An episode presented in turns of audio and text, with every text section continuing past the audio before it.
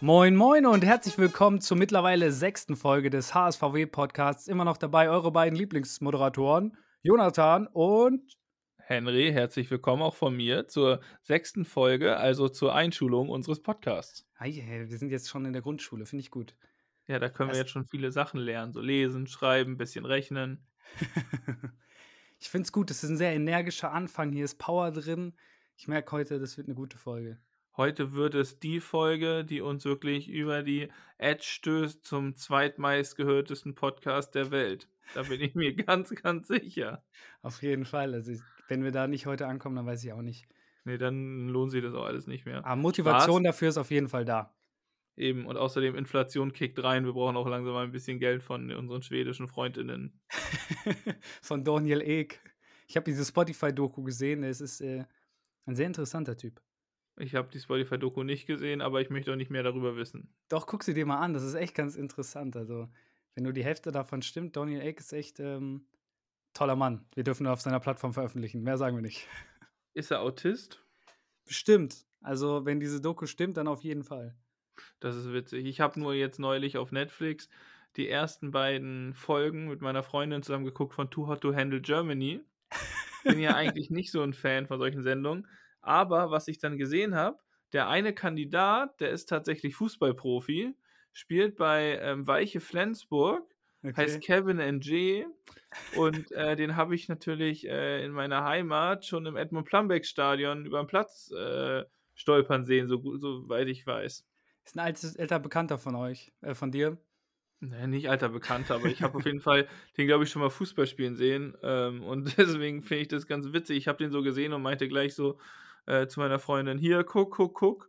Das ist bestimmt ein Fußballprofi. Und sie so: Hä, wieso? Ich so: Ja, weiß ich, habe ich im Gefühl. Und dann stand da sofort Fußballprofi. Hast ihn einfach wiedererkannt. Das ist, das ist eine starke Leistung. Das ist eine sehr starke Leistung und qualifiziert uns auch dazu, so einen Fußball-Podcast überhaupt zu machen. Was uns dafür qualifiziert, ist unsere ausgewiesene, äh, unser ausgewiesenes Know-how, was wir in den Tipps von letzter Woche verinnerlicht haben, weil wir beiden äh, Genies beide ein 1-1 beim HSV getippt haben. Wir sind es einfach. Also Ja. da haben wir wirklich die Glaskugel diesmal wirklich ernst genommen. Ja, aber bei dir ist sie dann irgendwie nach der Hälfte runtergefallen, weil du hast auf ein 1-1 auch bei Bremen getippt.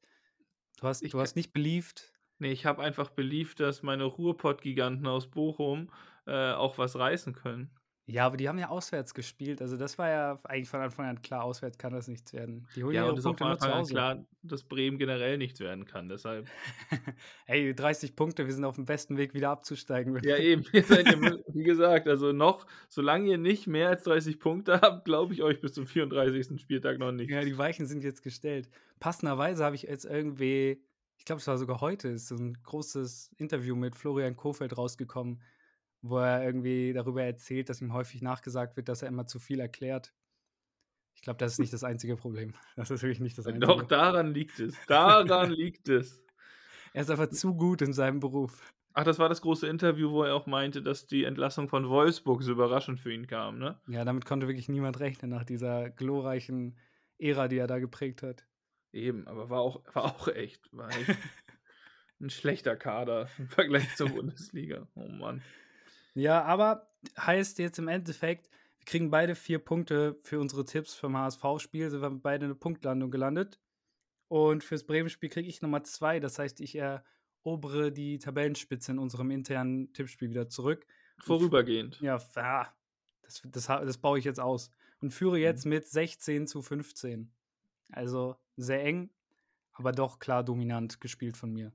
Mhm, auch dominant gespielt, ne? Hat, hat ja auch tatsächlich der SV Werder Bremen ähm, gegen den VfL Bochum und gewinnt das Spiel dann wirklich souverän 3 zu 0 gegen sehr, sehr, sehr, sehr, sehr, sehr, sehr, sehr, sehr, sehr, sehr, sehr, sehr, sehr, sehr harmlose Bochumer, die auch wirklich wenig dafür getan haben, irgendwas aus dem Spiel mitzunehmen. Ja, man hatte irgendwie vor dem Spiel als Bremer so ein bisschen Angst, zwei Spiele ohne eigenes Tor. Jetzt kommt mit Bochum eine Mannschaft, die ja dadurch, dass man im Tabellenkeller steht, eh eher defensiver denkt und euch aufs Kontern fokussiert, aber die haben irgendwie gar nichts auf die Kette bekommen und bei Bremen, ja, war einfach effizient. Ich meine, Bremen hat ja auch kein fußballisches Feuerwerk da abgebrannt, aber die paar Chancen, die man hatte, hat man eiskalt genutzt und so absolut verdient, auch in der Höhe 3 zu 0 gewonnen.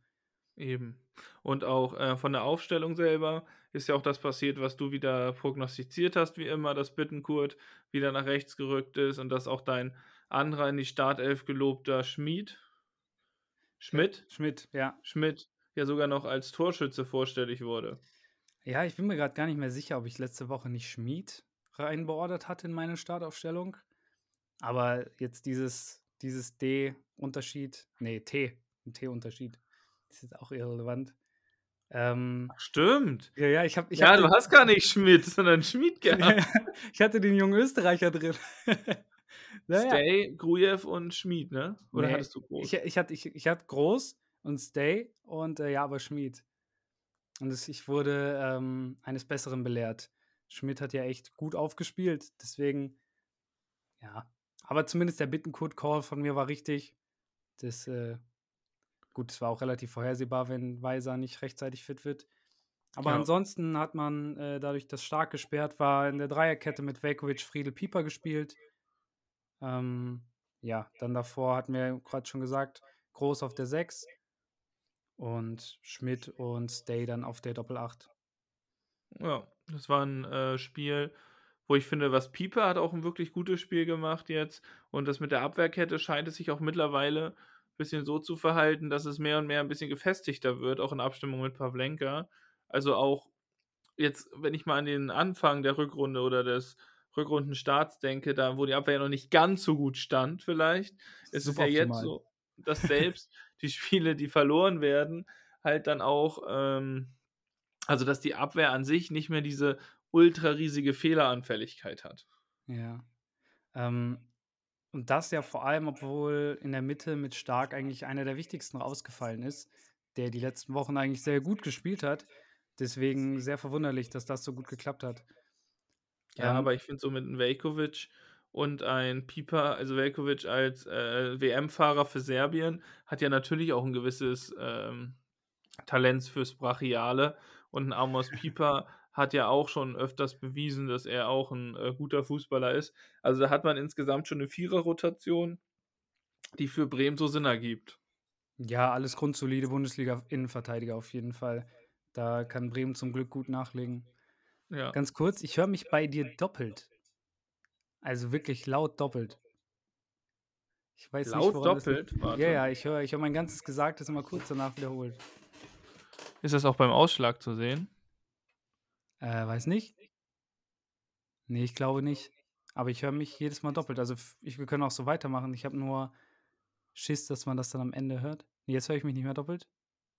Ich habe jetzt leiser gemacht. Ja, jetzt höre ich mich nicht mehr. Gar nicht mehr? Nee, gar nicht. Okay, machen wir weiter. Ja. Kannst ja gucken, ob du das rausschneiden möchtest. Oder, oder ihr habt das alles hier gehört, dann äh, Grüße. Grüße. Nee, aber so geht das dann, ja. Ja, perfekt. Glaube ich.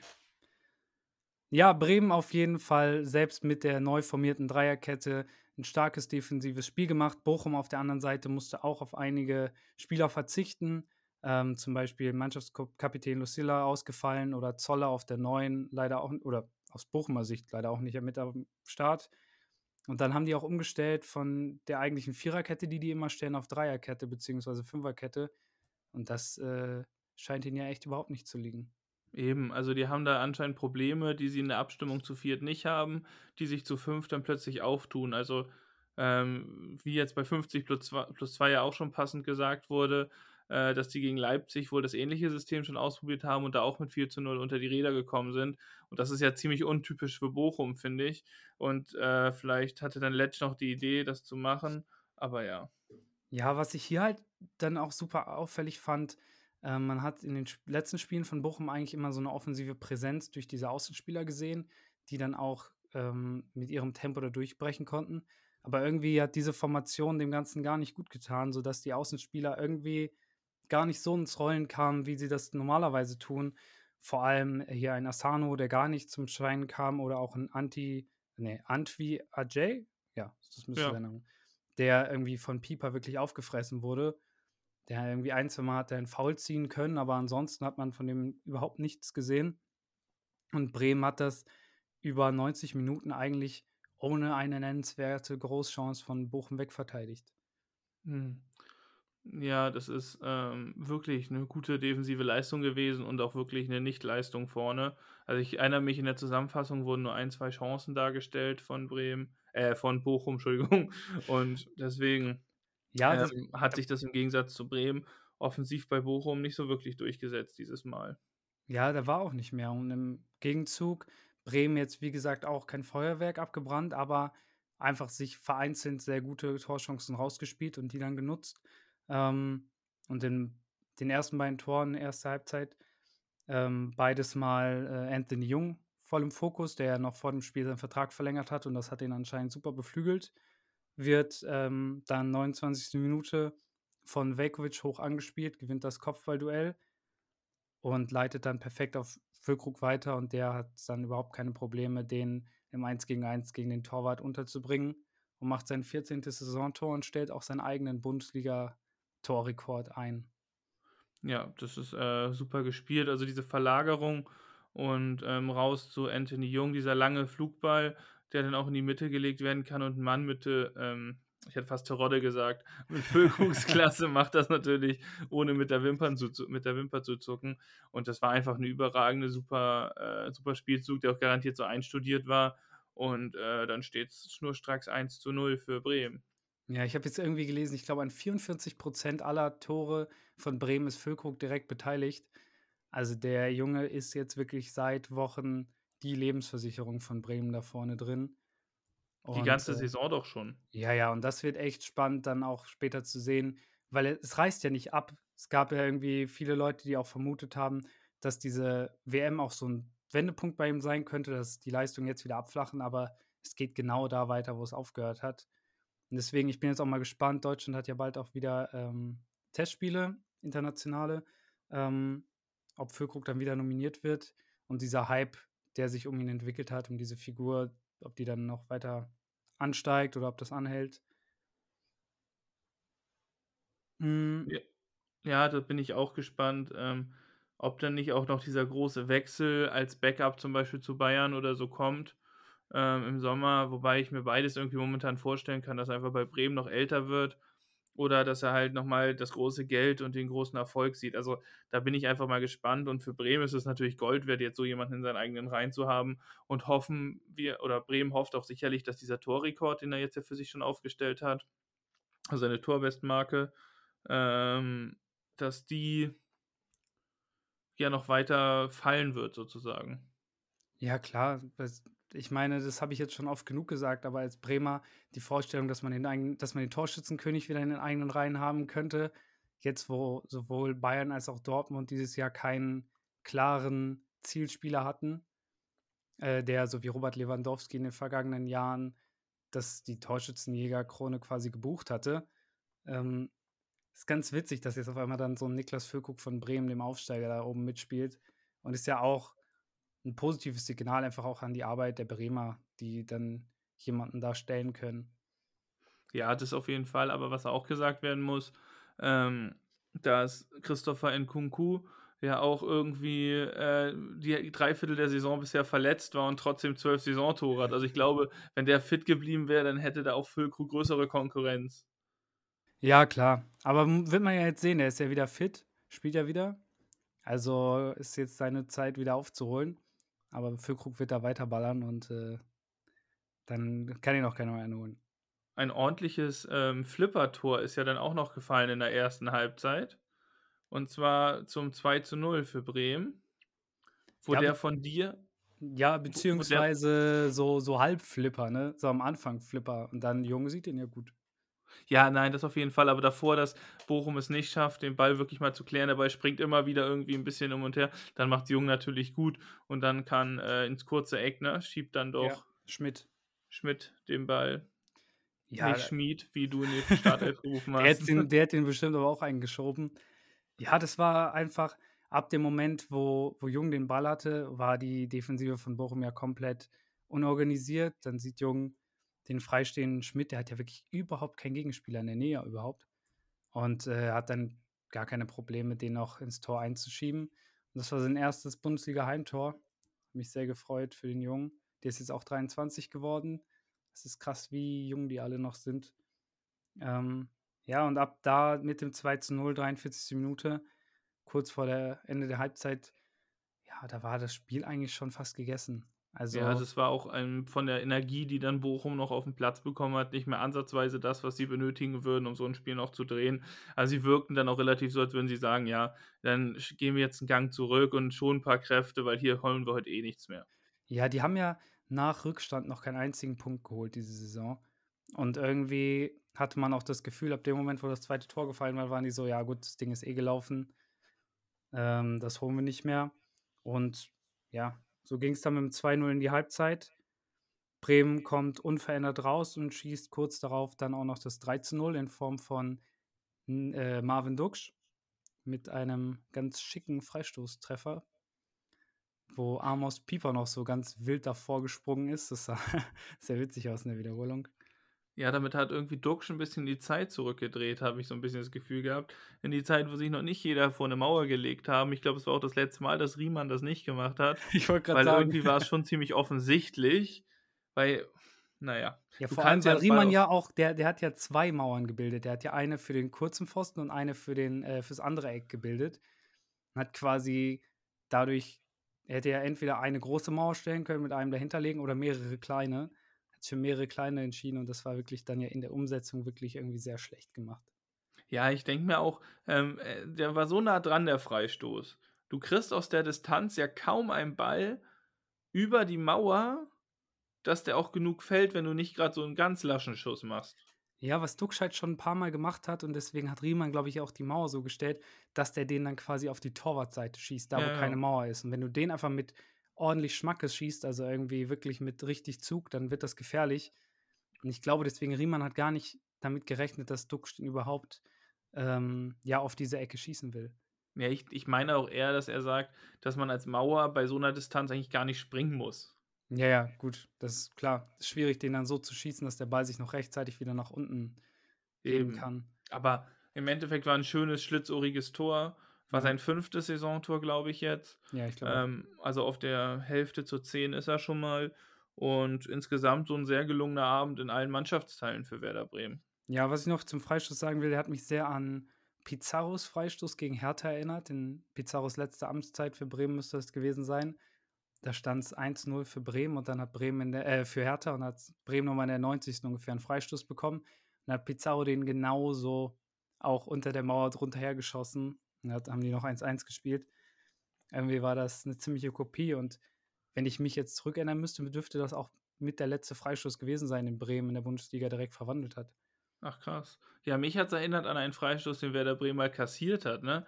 Der Ronaldinho-Freistoß da an Barca trägt. Also es sind noch ganz andere Zeiten, als Bremen noch relevant und schön Fußball gespielt hat. Eieieiei. Als Zweitligaverein würde ich mal ganz stumm da hinten sein. Und da hat auch Ronaldinho auch mit seiner Schlitzohrigkeit so einen Freistoß unter der Mauer durchgezaubert. Ja, es ist Duxinho, hat er sich ein bisschen abgeguckt. So wie, ähm, so wie, wie, wie, wie, wie Marco Reus mit Wudinho oder wie ist sein, äh, ja, irgendwie so. ja, so ein Twitter-Handle hat er doch. Ja. Und äh, Mitchell Weiser hat auch irgendwie Mitchellinho. Und der hat ja sogar den passenden Überbiss wie Ronaldinho. Also das passt auch vom, vom optischen her ganz gut. Ja, das stimmt. Ja, das, daran sicherlich orientiert. Das Spiel geht dann relativ unaufgeregt zu Ende. 3 zu 0. Bochum bäumt sich nicht nochmal auf. Äh, bleibt ein verdienter Sieg für die Bremer, die einfach sehr effektiv spielen. Bochum nicht ins Laufen lassen kommen. Ins Laufen lassen kommen? Ist das korrekt? Ist Deutsch? Ja, auf jeden Fall. Also die, die schnellen Spieler vorne einfach nicht in die Freiräume geben, die sie brauchen, um diese Geschwindigkeit aufzubauen. Ähm, und man kann sagen, Jung, wirklich brutales Spiel gemacht, zwei Assists. Äh, Schmidt auch gut gespielt, sein erstes Heimtor geschossen.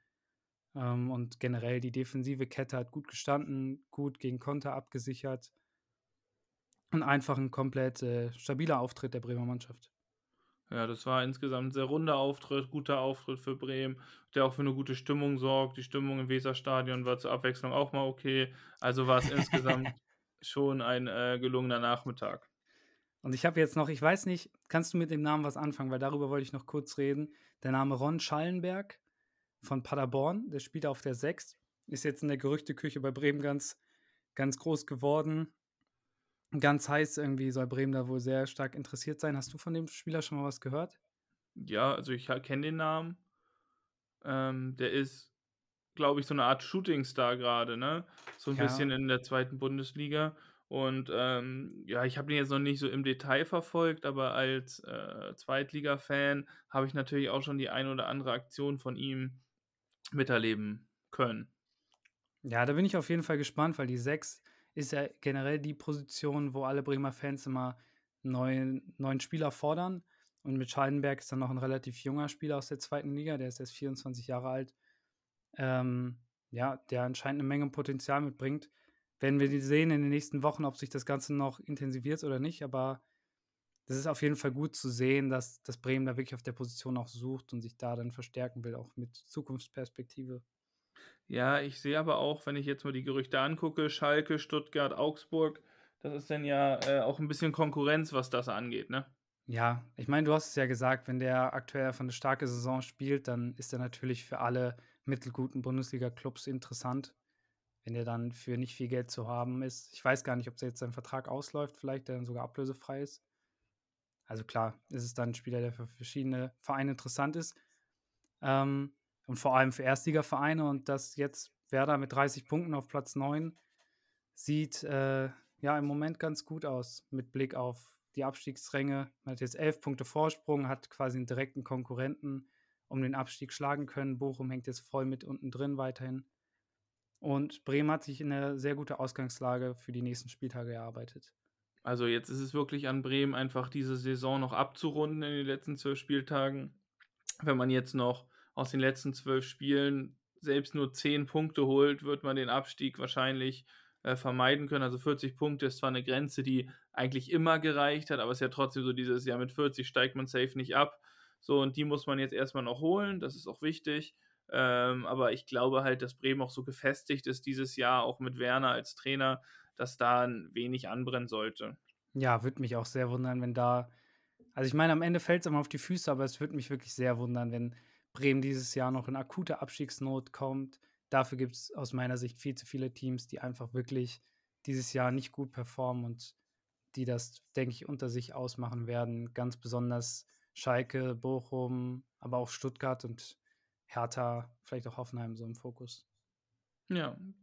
Ähm, wer aber wiederum, glaube ich, nächstes Jahr in akute Abstiegsgefahr rutschen wird, ist der SV Darmstadt 98. Wenn sie denn nun wirklich aufsteigen sollten und ähm, was ja momentan so aussieht und nach dem Spiel gegen den HSV auch weiterhin ihre Tabellenführung behalten können.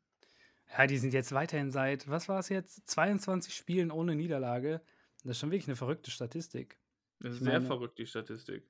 Also meine, bis deren Kader ist auch gar nicht so stark, oder? Was denn? Der Darmstädter Kader ist ja jetzt an sich, wenn man sich den auch anguckt, gar nicht so stark, dass man sich so eine Serie wirklich richtig erklären kann, oder? Das ist halt so ein klassisches Jahr, was manche Vereine einfach haben, ne? Also so ein absolut überragendes Jahr. Es gab ja immer mal so ein Paderborn, was mal hochgegangen ist, so Ja. ein äh, Ingolstadt, was irgendwann mal aufgestiegen ist und Darmstadt schon mal so ein Fürth. Das sind dann halt so Jahre, wo alles passt. Du hast einen Kader mit einigen Spielern, die sehr erfahren sind, so ein Fabian Holland, so ein Tobias Kempe. Ähm, dann aber andersrum auch so ein, so ein, so ein Tietz zum Beispiel im Sturm, der viele Tore macht. Da hast du einen Honsliak oder wie der heißt. Honsack. Honsack, der äh, auch jetzt gut performt. Dann hast du ein paar junge Spieler mit Pfeiffer und Manu, die auch alle ein bisschen Ja. Stress machen. Also das sind halt viele ähm, Sachen, die wahrscheinlich eine Saison so perfekt ineinander greifen.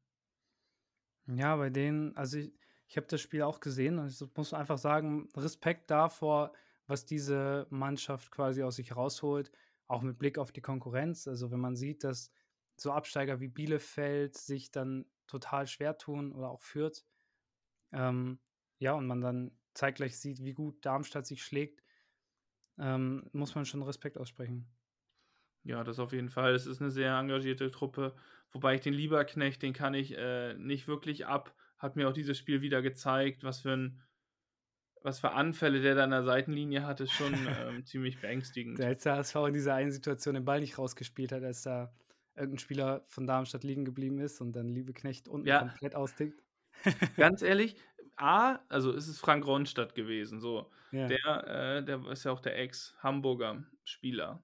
Und der hat, der lag dann da, als dann Darmstadt den Ball selber hat. Die spielen den Ball ja auch nicht raus. So, die wollen den Angriff weiterfahren. Aber dann, wenn der HSV den Ball hat, dann müssen wir natürlich rausspielen. Und vor allem, ich verstehe es genau, also ich würde, ich plädiere dazu, als Mannschaft den Ball niemals rauszuspielen, weil wenn es wirklich schlimm ist, kann der Schiedsrichter unterbrechen. Dafür gibt es den Schiedsrichter doch. Ja, auf jeden Fall. Und ich meine, wenn man sich die Situation anguckt, war hier jetzt auch kein katastrophales Foul, das irgendwie Karrieren beendet. Deswegen absolut normal, da weiterzuspielen. Und der Schiedsrichter könnte ja ansonsten auch eingreifen. Genau, da das denke so ich halt, das denke ich generell beim Fußball, jetzt unabhängig vom HSV, weil vor allem bei kleinen, also bei Spielen, so, die dann so heiß werden und so, dann ist es ja ganz oft so, dass der kleinere Club sich dann ja viel mehr fallen lässt und dann Zeit schindet und so. Ich bin dafür immer weiter. Also ich würde niemals den Ball ins Ausspielen, weil, also Fair Play hin und her. Ganz oft liegen sich da Leute hin, wenn die in derselben Situation nicht hinten liegen, sondern führen, dann fallen die da doch nicht. Da kommt die Hamburger Attitüde durch, Fair Play wird. Nein, wird das hat doch nichts mit Fair Play zu tun. Das hat einfach was damit. Das ist doch auch kein Fair Play, sich hinzuschmeißen, weil man einen Krampf hat, weil man nicht austrainiert ist, anscheinend als Zweitliga-Fußballer. Boah, hattest du schon mal einen Krampf in der Wade, während du im Vollsprint warst? Weißt du, wie sehr das wehtut? Da würde ich mich auch Nein, ich glaube dir das ja, aber ich meine.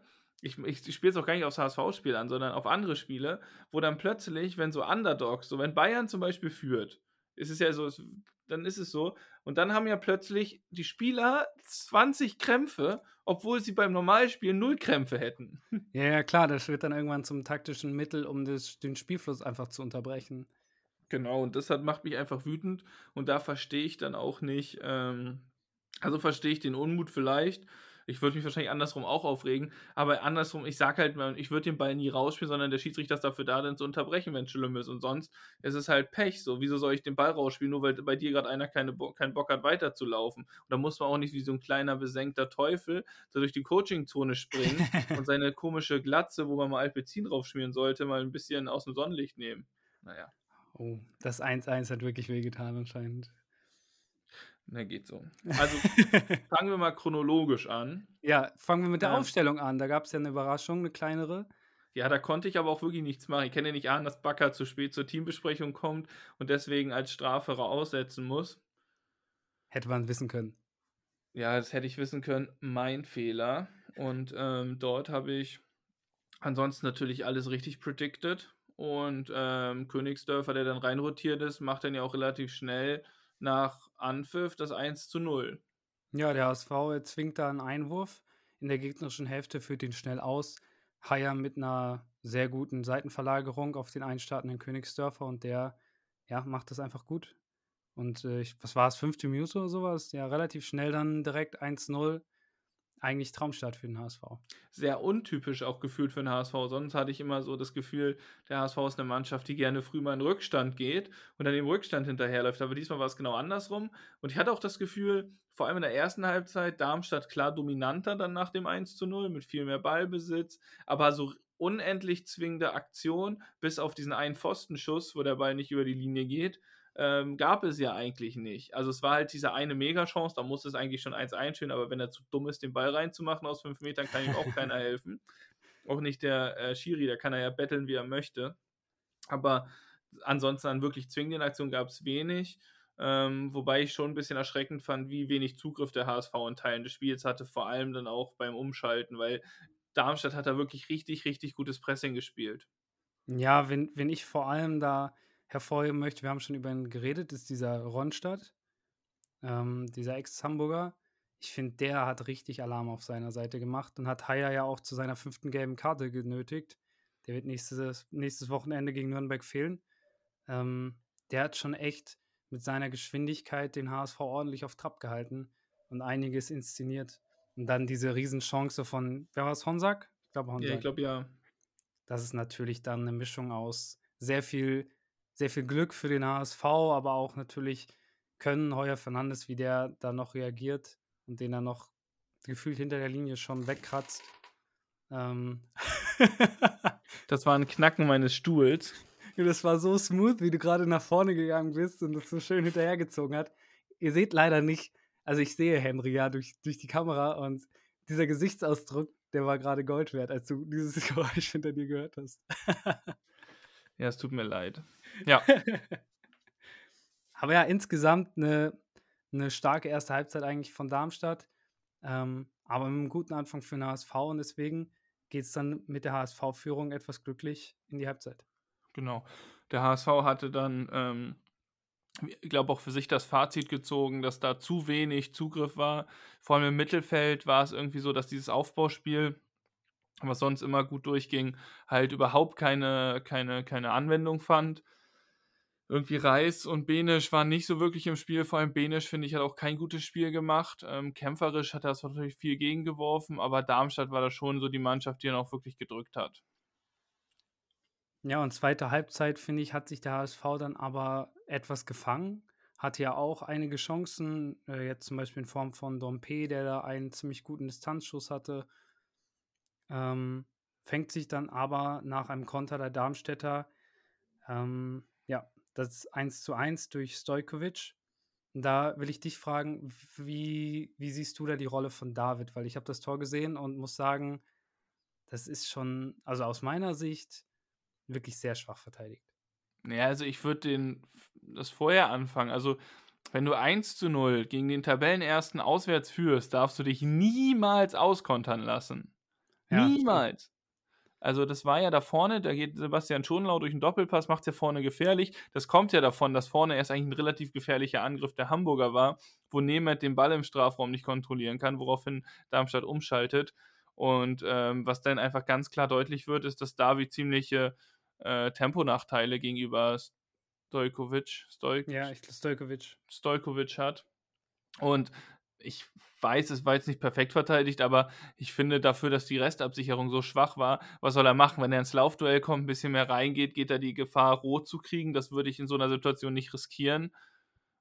Und ähm, dementsprechend, also es war natürlich nicht perfekt verteidigt, aber irgendwie denke ich mir auch so, wenn du dann plötzlich eins gegen eins mit einem halben Spiel vor dir und du bist der deutlich langsamere Spieler, ist es halt auch eine maximal ungünstige Situation. Mir geht es dabei aber auch eher um den Ball, dass der überhaupt ankommt beim Darmstädter Spieler, weil so wie die Flugkurve, also der Ball ist nicht schlecht geschlagen. Ähm, ich weiß jetzt gerade nicht, wer den langen Ball, ich glaube, Mehlen hat den geschlagen. So, der Ball kommt schon gut, aber der fliegt ja eigentlich gefühlt durch David durch, um dahin zu kommen. Ja, es war unglücklich, das, das sage ich ja, aber ich finde so, er war in der Situation mit die letzte Absicherung und da fehlte es mir einfach komplett daran, dass da noch irgendwie ein Außenverteidiger oder so mit abgesichert hat, dass man da noch einen hat, der auch die Geschwindigkeit entgegensetzen kann. Weil David ist jetzt natürlich der Depp dann am Ende, aber ich finde es viel schlimmer, dass er überhaupt in diese Situation bei 1 zu 0 Führung auswärts gegen den Tabellenführer gebracht wird. Ja, ist dann natürlich unnötig, bei so einem Spielstand nochmal Risiko einzugehen. Natürlich will der HSV einen Deckel drauf machen und weiter sich offensiv einschalten und hat wahrscheinlich auch den eigenen Anspruch, sich gegen keinen Gegner in der zweiten Liga hinten reinzustellen. Aber in der Situation dann einfach schlecht abgesichert und einfach nicht klug gemacht, würde ich sagen. Ja, man hat Darmstadt damit das geschenkt, was sie auch haben wollten, viele Räume. Und dann gibst du denen die und dann machen die auch ihr Tor. Dann der macht natürlich irgendwie sein erstes Tor durch diesen Neuzugang da. Und dann, ähm, ja, also es war halt maximal unglücklich und maximal auch dumm einfach, so einen Gegentreffer zu bekommen. Und der HSV hat ja auch versucht, eine Reaktion zu zeigen, ist dann ja auch wieder offensiv, ist ein bisschen, hat angefangen wieder ein bisschen anzurennen. Jatta hat dann noch eine Chance, wo er über den Ball tritt, was mhm. relativ ähm, ungünstig war. Aber ja, es war im Endeffekt dann ein Spiel, wo ich sage, es wäre noch ein Lucky Punch möglich gewesen, theoretisch für beide Seiten, aber es wäre auch nicht mehr gewesen als ein Lucky Punch nach dem 1:1.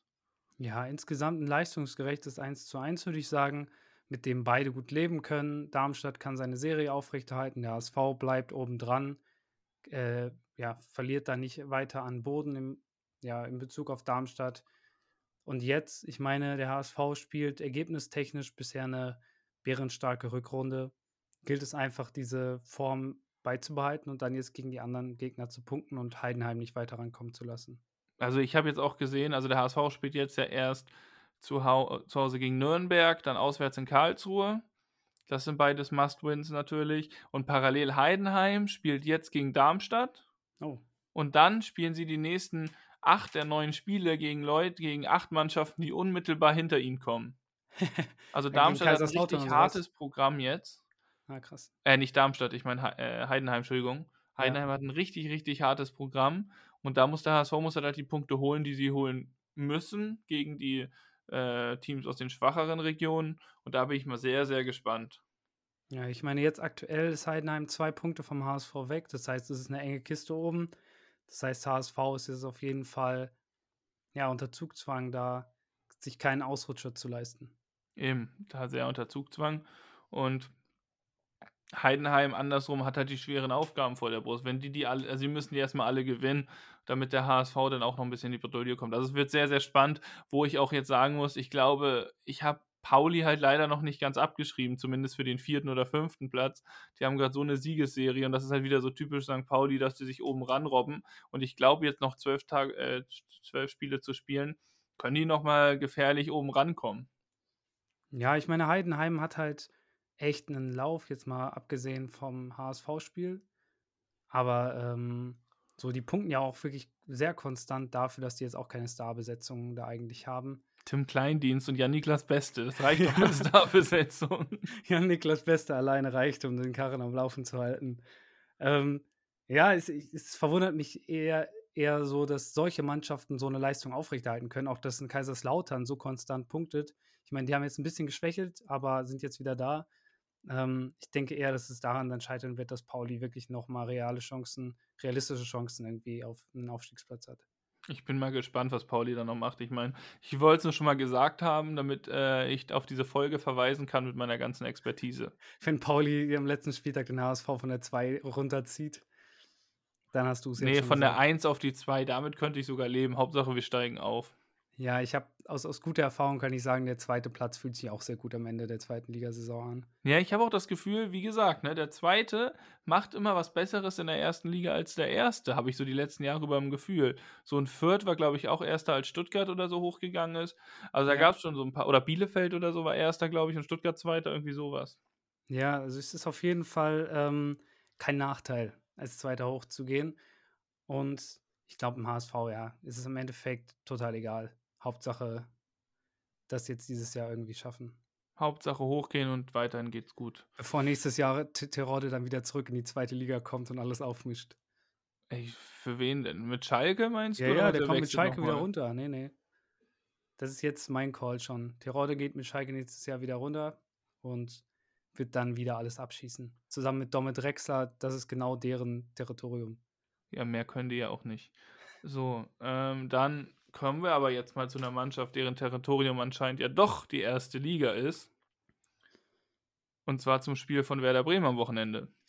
Ja, Samstag 15.30 Uhr. Äh, Topspiel. Augsburg gegen Bremen. Hinspiel, ich weiß nicht, als, als HSVler wird man sich wahrscheinlich da jetzt nicht so dran erinnern, aber das Hinspiel ist 0-1 für Augsburg ausgegangen und war ein Riesenskandal damals weil das war in Bremen und äh, Bremen hat, lag halt 0-1 hinten. Da hat da, glaube ich, damals Dimirovic das Tor für die Augsburger geschossen. Und Bremen hat in der 90. Minute noch relativ glücklich einen Elfmeter zugesprochen bekommen. Und dann wurde der vor der Bremer Ostkurve, da wo die ganzen Ultras sitzen, wurde der ausgeführt. Und da hat Gikiewicz vorher noch den Elfmeterpunkt zertrampelt und dann ist Duxch da halt hat dann verschossen und Gikiewicz hat dann so die Fans provoziert, die dann auch schon runtergeklettert sind und kurz davor waren, den Platz zu stürmen und sich mit Gikiewicz zu prügeln. Ähm, Gikiewicz hat dann noch irgendwie so Zeichen in die Kurve gemacht, hat dann nach dem Interview noch irgendwie provoziert. Also da ist auf jeden Fall eine Rechnung offen und die Bremer sind, glaube ich, richtig heiß. Also ich habe das eher so in Erinnerung, dass äh, Ginkiewicz ja auch gesagt hat, er muss sich die, das ganze Spiel über aus der Kurve hinter ihm halt irgendwas anhören was ja auch klar ist, ist ja auch okay. Und dann ist es doch auch völlig okay, sich mal umzudrehen nach so einem gehaltenen Elfmeter und einfach auch mal zu zeigen, hier, zack, ich kann euch auch was zurücksetzen. Ja, aber vorher dann den Elfmeterpunkt zertreten, das ist halt einfach. Aus meiner Sicht, Gikiewicz ist einer der unsportlichsten Fußballer, den wir in der ersten Liga haben. Ich finde den super unsympathisch. Ich glaube, wenn er für dein Team spielt, ist das sau cool, weil es so eine Figur ist, die halt so krass aneckt, dass man den schon wieder kultig finden kann. Aber wenn der im gegnerischen Team ist, ich, ich kann den wirklich überhaupt nicht ausstehen. Und ich äh, hoffe wirklich sehr stark, dass da jetzt am kommenden Wochenende Füllkrug und Duxch ein bisschen Revanche bekommen. Also ich muss sagen, ich finde ihn eigentlich relativ äh, sympathisch. Ich finde es halt cool, dass der so ein bisschen edgy unterwegs ist und halt auch mal ein bisschen so aus dieser fein geleckten Fußballwelt ausbricht und so ein bisschen noch ein Charakter ist. Aber ja, aber, aber zum Beispiel hast du dann auch so vor, der hat ja bei Union gespielt, da ist er ja so groß geworden. Und dann hat er damals äh, nach der ersten guten Saison bei, mit Union gesagt, er wäre der Starspieler und deswegen wird er nicht bleiben wollen und so, er wäre zu gut für die anderen. Und ist dann weggewechselt. So und hat damals schon gezeigt, so charakterlich ist das, glaube ich, wirklich sehr schwer, mit dem auszukommen. Und jetzt also ich bezweifle Union, mal, dass das Zitat von dir wörtlich so war, das was genau er gesagt so, eins zu eins. aber na gut, dann lassen wir, lasse ich dich mal mit deiner. Mit ja, aber, Hass. aber lies dir das mal nach. Ich schwöre, das war ungefähr so gesagt worden. Naja. Ja, also ich, ich werde werd kein Fan mehr von diesem Typen. In Augsburg aktuell 13. haben 24 Punkte. Das heißt, die sind fünf Punkte vorm direkten Abstiegsplatz weg.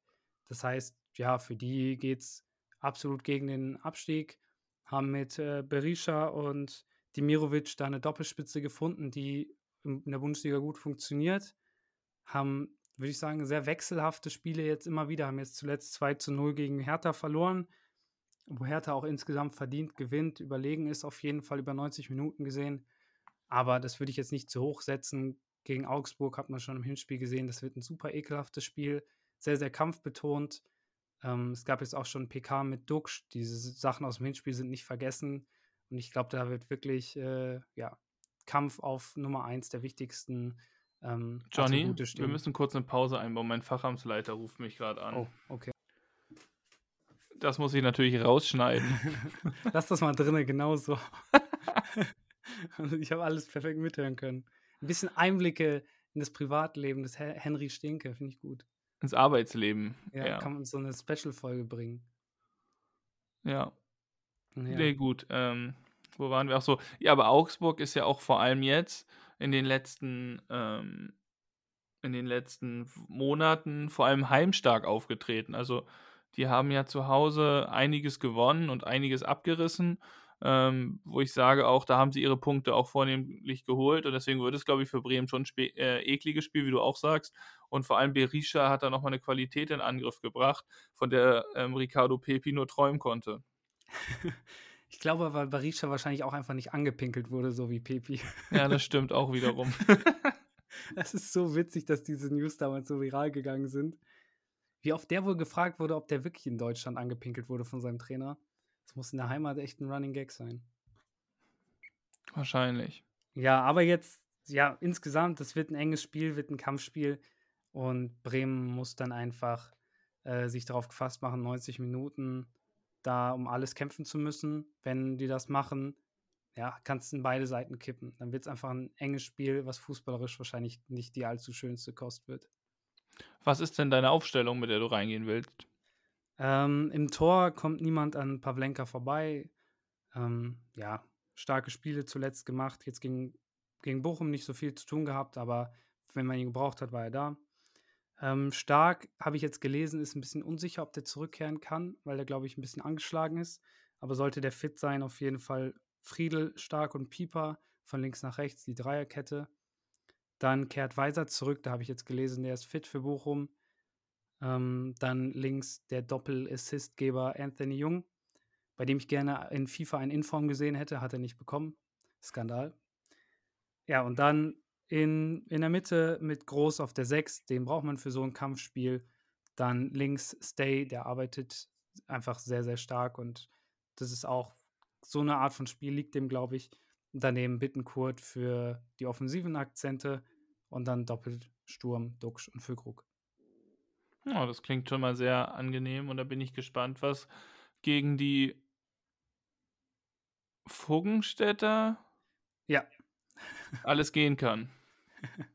ja, ich bin auch gespannt. Wird auf jeden Fall ein sehr enges Spiel, glaube ich. Nicht so eindeutig wie gegen Bochum, weil Augsburg einfach offensiv dann auch mehr Qualität vorzuweisen hat als die Bochumer. Ja. Mehr Qualität vorzuweisen als die Bochumer hat wahrscheinlich auch mittlerweile Nürnberg. okay, wilder Call. das ist wahrscheinlich absoluter Quatsch. Naja, aber die haben zumindest ihr letztes Spiel 1 zu 0 gegen Sandhausen gewonnen. Die, der Dieter Hacking-Effekt, so nenne ich Ja, den ja. nämlich. Wer kennt ihn nicht? Der berühmte Dieter Hacking 1 zu 0 Effekt, ähm, der einfach den Ralf Rangnick macht und sagt, ey, ich kann alles machen, ist egal, ob Sportvorstand oder Trainer, ich ähm, bin multitalentiert. Ja. Und äh, ja, scheint ja recht zu haben. Hat geklappt, 1-0 gegen Sandhausen gewonnen.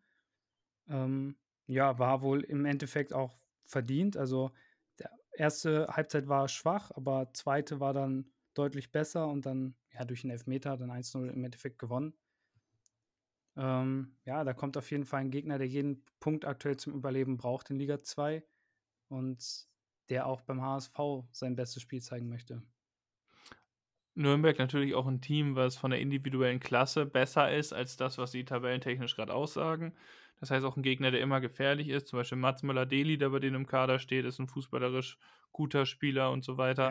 Ja. Ähm, trotz dessen muss der HSV auch gegen einen ersten FC Nürnberg wieder das, ähm, das beste Spiel liefern, was sie können, damit sie Punkte mitnehmen, die sie hier auch äh, definitiv holen müssen. Also ein Dreier zu Hause gegen Nürnberg ist Pflicht. Ja, Nürnberg ist ja auch eins dieser Teams, die, ähm, die wie Fürth oder Bielefeld, wo man echt verwundert ist, dass die mit so einem Kader unten stehen, ähm, dem man eigentlich viel mehr zugetraut hätte. Letztes Jahr, weiß ich noch, mit Bremen hat Nürnberg immer um den Aufstieg mitgekämpft, aber dieses Jahr einfach, ja, wie verflucht, haben wir jetzt schon zum zweiten Mal den Trainer gewechselt.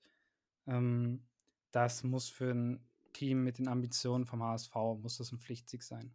Ja, da bin ich auch dabei.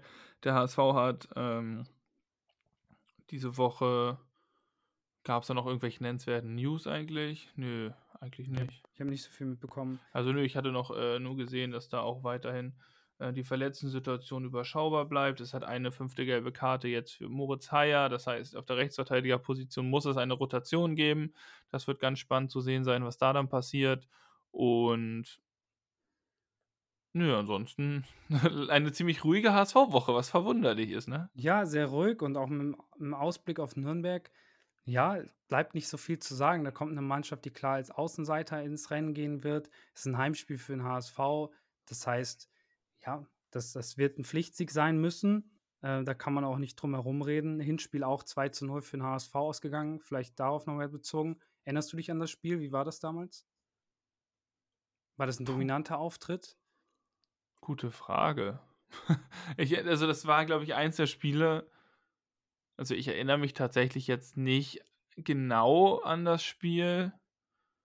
Also ich weiß, ich dass äh, Vuskovic getroffen hat damals noch. Da war er noch nicht. Genau, Vuskovic hat getroffen, ja, jetzt wo du es sagst. Und Glatze, ähm, Also ja, es war schon ein dominantes Spiel. Das war ja auch als Nürnberg so ein bisschen in dieser Phase war, wo sie dachten, fuck, wir dachten, wir spielen hier um den Aufstieg mit und jetzt dümpeln wir hier unten irgendwo rum. Das ja. ist alles nicht so gut. Ähm, aber ich bin da absolut ähm, zuversichtlich, dass der HSV auch wieder so ein Ergebnis wie in einem Hinspiel replizieren kann. Man muss halt jetzt damit davon ausgehen, dass der Gegner ein bisschen schwieriger zu berechnen ist, aber es ist halt trotzdem eigentlich ein Must-Win-Spiel. Auf jeden Fall. Und um diese drei Punkte äh, zu holen, muss der HSV jetzt Higher-Ausfall kompensieren. Wie würdest du denn aufstellen? Jetzt vor allem auch mit der Devise, dass der HSV in den letzten Wochen eigentlich immer die gleiche Elf auf den Platz geschickt hat und jetzt das erste Mal umstellen muss. Also im Tor Daniel Heuer Fernandes, wenig überraschend. Ich glaube, links wird da, äh, Miro Muheim spielen. In der Innenverteidigung ähm, natürlich David und Schonlau, da führt weiterhin kein Weg vorbei. Bis auf diese eine Szene beim Gegentor auch wieder eigentlich ein gutes Spiel gemacht jetzt gegen Darmstadt. Ähm, auf der Rechtsverteidigerposition kommen natürlich zwei Namen primär in Frage und das ist einmal Mikel Bronsis oder ähm, Noah Katterbach, das sind so zwei Namen, die da momentan ein bisschen kursieren. Ja. Katterbach ja auch reingekommen gegen, äh, gegen Darmstadt für die Rechtsverteidigerposition. Ich glaube persönlich, er wird mit Noah Katterbach gehen. Habe ich irgendwie im, im, Urin, dass er sich da irgendwas ausdenken wird, dass so mit einem einkippenden Rechtsverteidiger, der Linksfuß dann spielt und dann Reis auch im Spielaufbau sowieso mal ein bisschen weiter rechts agiert. Oder Benisch rechts, je nachdem. Ähm, dann auf der 6 Jonas Meffert.